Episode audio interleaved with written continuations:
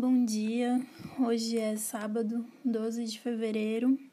É, ontem eu estava num curso do SESC e a gente estava falando sobre livros que tem um projeto assim por trás, né?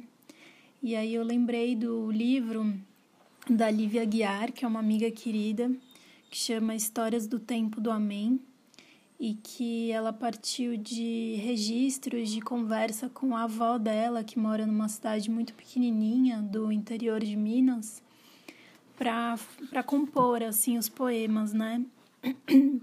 Eu já eu já é, foi o último livro que eu li no ano passado, até postei no meu Instagram.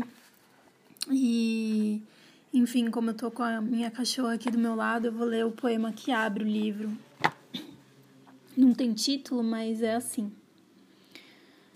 Olivinha, você gosta de me ouvir contando as memórias, histórias do tempo do Amém. Histórias do tempo que marrava cachorro com linguiça. Acho que o povo fala assim. Porque os cachorros de antigamente comia muito. Era feijão mexido com farinha. Botava caldo de carne, misturava, e osso também se tivesse fartura. Os cachorros tinham a barriga tão cheia que não comia linguiça e continuava amarrado, latindo para assombração.